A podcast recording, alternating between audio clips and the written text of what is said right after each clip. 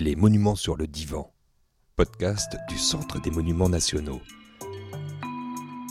Septième épisode. Plongé dans la personnalité de l'Arc de Triomphe. Les agents racontent. On connaît tous sa silhouette imprimée sur les cartes postales et dans nos souvenirs.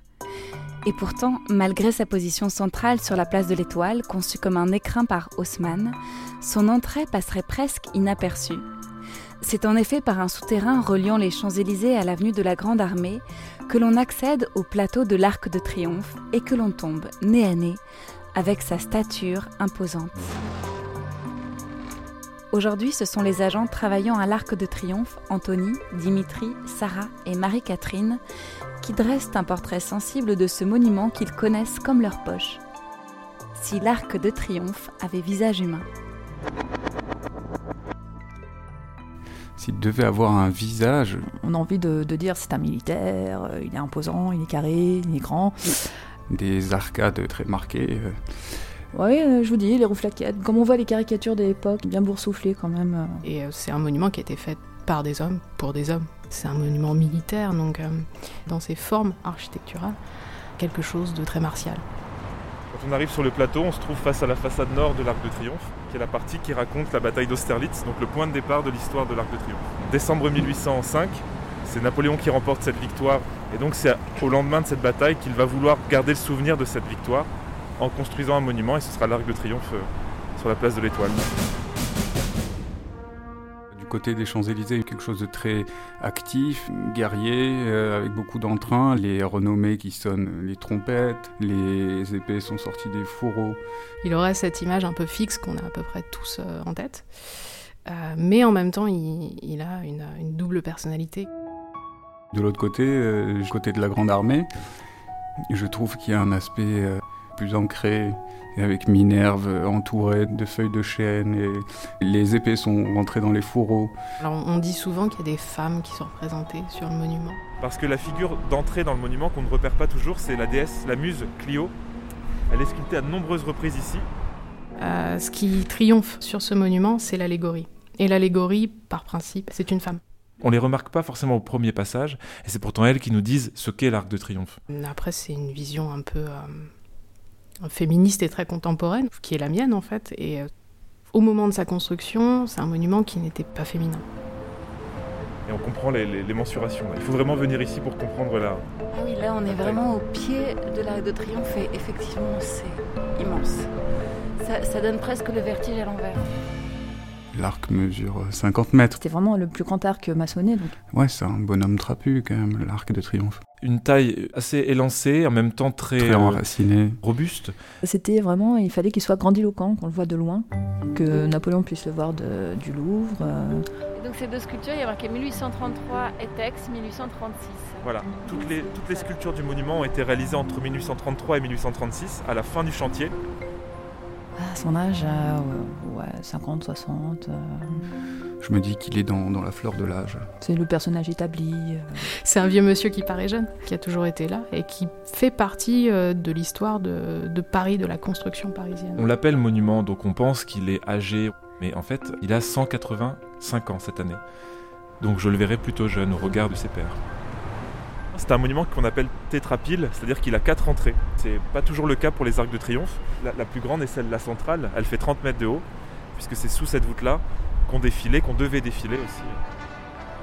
Bah, il fait partie d'une grande famille, hein, la, famille des Arcs de Triomphe. Son père se trouve à Rome, l'arc de Titus. L'architecte euh, Charles Grins s'est inspiré des plans euh, de l'Arc de Titus. Là, vous voyez tout l'ornement de l'arc de triomphe, il est sur la base d'inspiration romaine, des sculptures assez néoclassiques avec euh, une sorte de, de sentiment un peu figé, mais Quand j'y pense, je me dis que l'arc du carrousel, du Louvre donc, c'est un petit peu sa petite maman quand même. qui devait être construit après lui, finalement qui sera achevé avant lui.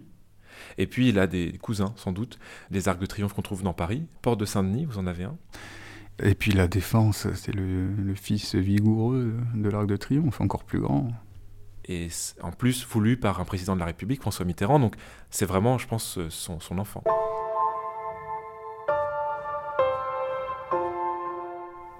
Alors, c'est la couleur de la carte postale de Paris. La pierre qui a été utilisée, c'est une pierre de Château-Landon. Et c'est une pierre qu'on retrouve énormément à Paris, en fait.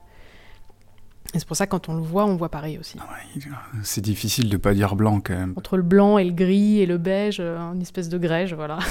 Il est éblouissant l'arc hein, quand le soleil tape. Je trouve plus beau au coucher du soleil, vraiment.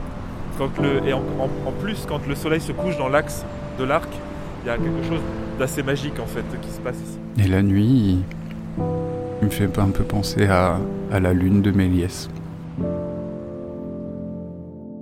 C'est un monument parisien dans, sa couleur, dans son odeur. Euh. Alors certains jours, je vous dirais oui, il, il sent... un peu les, pots d'échappement, en effet, parce qu'il y a quand même beaucoup de trafic. J'ai pas d'odorat. je peux pas vous raconter son parfum, je sais pas du tout. Il y a l'idée de combustion et de chaleur vraiment qui est présente, que ce soit la flamme par exemple aussi. Et sans doute que dans les jours de fête, on sent les... Ben, l'odeur du feu d'artifice, de la poudre, mais de la poudre festive, pas la poudre pour détruire. Une odeur chaude en tout cas, c'est sûr qui n'est pas seulement une odeur, mais qui est aussi un bruit. C'est une mélodie qui est euh, des bruits de klaxon, des, clameurs, euh, des gens qui parlent dans toutes les langues. Ça aussi, la vie du monument, c'est qu'on est au cœur des ambassades. Le son des convois officiels qui passent. C'est une délégation roumaine, je pense, qui vient de passer. Le palais d'Élysée est vraiment pas loin. Donc ça peut être vraiment un cacophonique euh, au possible. Et puis après, bah, il y a vraiment le, le, moment du 15 août où là, on sent que tout se calme. C'est pareil les jours de neige, les sons descendent tout ça baisse comme ça. Vous imaginez là que sous nos pieds, les plus grands chefs d'État du monde depuis 1920, euh, mais même avant aussi, ont foulé cet, espace pour remonter les Champs-Élysées vers la tombe du soldat inconnu. Euh, en novembre 2018, par exemple, tous les chefs d'État de la planète étaient réunis ici, euh, sous l'Arc de Triomphe. C'est un monument qui est très rationnel dans sa forme, mais qui est un monument de l'émotion en fait. Chaque fois qu'une émotion traverse le pays, chaque fois que la mémoire veut être célébrée, on réunit ici des centaines de personnes et je me dis que pour qu'il soit au cœur de toute cette agitation autour de lui, mais aussi les grands événements, c'est qu'il capte quelque chose de l'émotion populaire, collective. Et donc, je pense que ce serait une personne sensible. Assez flegmatique. Euh, il, voit, euh, il voit toutes ces choses-là qui se passent euh, autour de lui avec beaucoup de calme. Réceptive, empathique aussi, sans doute. Mais on a le droit de venir là, se balader comme ça? L'Arc de Triomphe, il comporte une tombe nationale et comme toutes les tombes nationales, elle ne peut pas être fermée au public, donc c'est toujours ouvert ici. On peut toujours venir. Quand le soldat inconnu est arrivé, il a été le catalyseur d'une émotion collective, d'une émotion nationale qui va perdurer dans le temps. Si ces murs pouvaient parler, si, si on pouvait entendre les sanglots, mais aussi les joies, les fêtes, etc., enfin, on aurait un, un panorama d'émotions énorme ici. Tant qu'on n'a pas vécu une émotion forte ici, on ne saisit pas vraiment ce qu'il est. Une expérience doit être faite ici. Puis il me semble toujours immense. Enfin, quand je passe sous l'arc, comme ça, il est rassurant d'une certaine façon. Accueillant et protecteur sur sa base. Sous l'arc, euh, je me sens rassuré, je me sens chez moi. Mais j'arrive pas à me dire qu'il y a un intérieur en fait. Vous allez voir, hein, c'est. c'est mystérieux ici. En même temps, on a l'impression que c'est grand d'extérieur et à l'intérieur, vous verrez, c'est plutôt un monument petit, euh, très rationnel à l'intérieur, qui n'était pas fait à l'origine pour accueillir du public. Donc, euh, il est quand même bavard. Sur le parvis de l'étoile, en faisant le tour de l'Arc de Triomphe, en prêtant un petit peu d'attention, on se rend compte que, bah, c'est un monument qui a, des choses à dire. Il est bavard parce qu'il y a pas mal de noms sur ces murs. Alors 660 noms de généraux et d'amiraux ici. Les maréchaux de Napoléon. Mais et ceux dont euh, le nom est souligné sont ceux qui sont morts au combat. Il y a pas mal de plaques aussi. Euh. Il y a l'appel du 18 juin 40, le retour de l'Alsace-Lorraine, la proclamation de la République, tous ces grands faits euh, historiques ont une petite trace ici à l'arc. Ça raconte plein de choses. À chaque fois qu'on regarde un détail, ça amène à d'autres choses. C'est comme s'il était la toile de fond de notre histoire un peu. Une autre plaque. Aux combattants d'Indochine, la nation reconnaissante. Et une forme d'orgueil quand même, parce qu'il est un monument emblème, qu'il est une icône et que sans doute il, il veut rester unique. Ce qui le rend unique aussi, c'est son aspect très solennel le soldat inconnu et tout l'arc de triomphe. Et ça, ça en fait forcément un endroit absolument unique. La commémoration, le ravivage de la flamme, c'est tous les jours, 18h30. Et donc, depuis qu'elle a été allumée, elle a été ravivée euh, les jours. Même les publics étrangers se recueillent sur la tombe du soldat inconnu. Il y a une dimension universelle de plus en plus présente. Où est-ce qu'on va maintenant? On va rentrer à l'intérieur et on va monter les 284 marches. On fera des pauses. S'il a un défaut, c'est il a vraiment beaucoup trop de marches. Si l'arc existe, c'est parce qu'il y avait ce désir de, concorde, donc de rassembler. Et ces failles résident justement là-dedans, c'est-à-dire que comme il est censé représenter un ensemble, un groupe entier, toutes les micro-opinions qui vont exister dans ce courant-là bah, vont s'affronter ici. Et dans l'histoire, il a autant été sur des tracts d'extrême droite que d'extrême gauche, par exemple. L'Arc de Triomphe a été voté à l'unanimité par la Chambre des députés, des royalistes aux communistes. C'est arrivé une fois, et le consensus était sur le fait d'enterrer le soldat inconnu ici. Décision a fait l'unanimité. Et parfois, c'est un peu, quand ça se désagrège, c'est un peu son talon d'Achille. Il a des ennemis, oui. Il a sans doute été euh, marqué par euh, l'occupation. Pendant l'occupation, la première fois où on fête, euh, entre guillemets, on célèbre le 11 novembre, ce sont des jeunes, pour la plupart des lycéens, qui se sont retrouvés donc, devant la tombe du soldat inconnu pour faire acte de résistance. Et ces jeunes-là, ils ont pour la plupart été tués euh, enlevés, on ne sait pas ce qu'ils sont devenus, ils ont été torturés par la Gestapo. Leur point de ralliement ce jour-là, c'était l'Arc de Triomphe. Et ça, c'est quelque chose qui m'a profondément ému et qui, j'imagine, a, marqué aussi euh, le monument. Je pense que la, peur de l'Arc de Triomphe, c'est quand même d'être défiguré. J'ai en tête euh, forcément le visage de la Marseillaise pendant la crise des Gilets jaunes.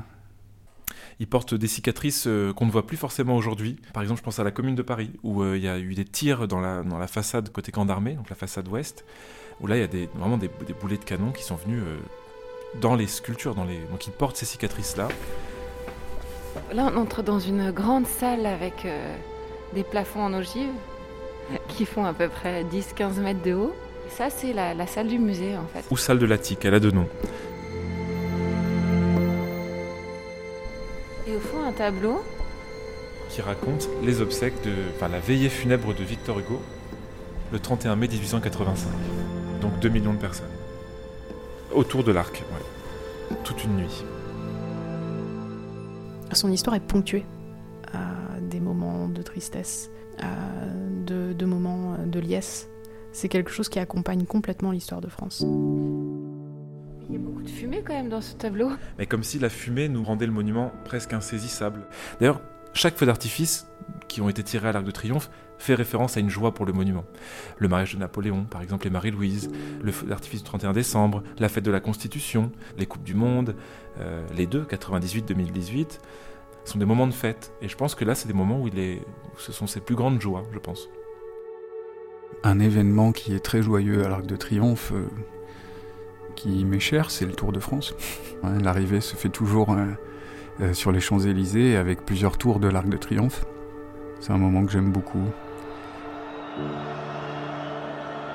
S'il y avait un aspect religieux à l'Arc de Triomphe, ah, ce serait la célébration euh, sportive. C'est quelque chose en fait où on se retrouve tous comme pour célébrer quelque chose ensemble, comme pour communier hein, ensemble. Et c'est cet endroit-là, c'en est pas un autre. Quelque chose est là, un peu inné, et, qui fonctionne à chaque fois. Une, espèce de magie qui nous dépasse, en fait.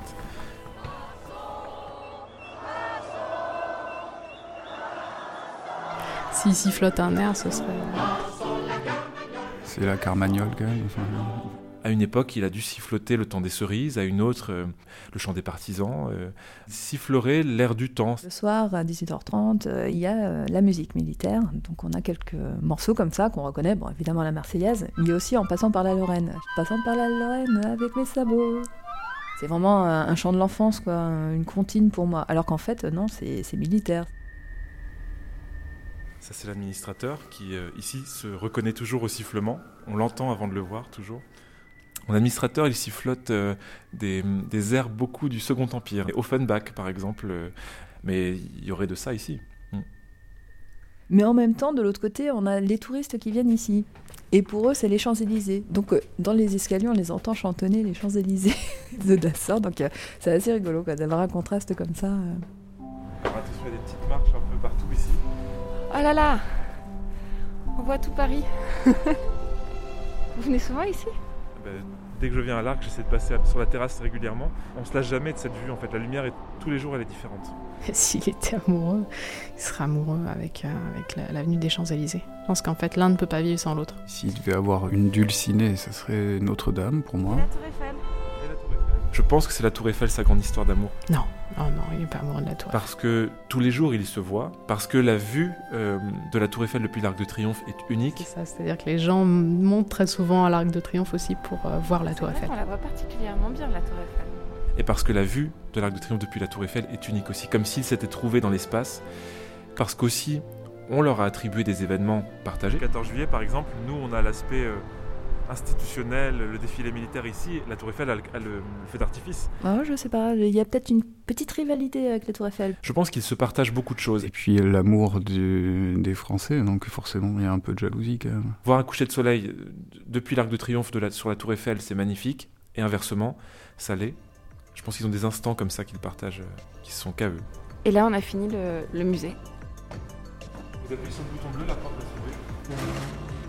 De Triomphe, vous vous rendez compte, c'est un des seuls monuments dont on peut raconter encore l'histoire aujourd'hui. On peut dire, euh, en 2018, euh, la Coupe du Monde a fait, date. Les obsèques de Johnny Hallyday, on peut rigoler de ça, mais ça a fait date. C'est un des derniers grands hommages funèbres organisés sur les Champs-Élysées. Son histoire, elle continue. Et c'est ça sa plus grande joie, je pense, c'est de rester un pied dans son histoire, mais contemporaine.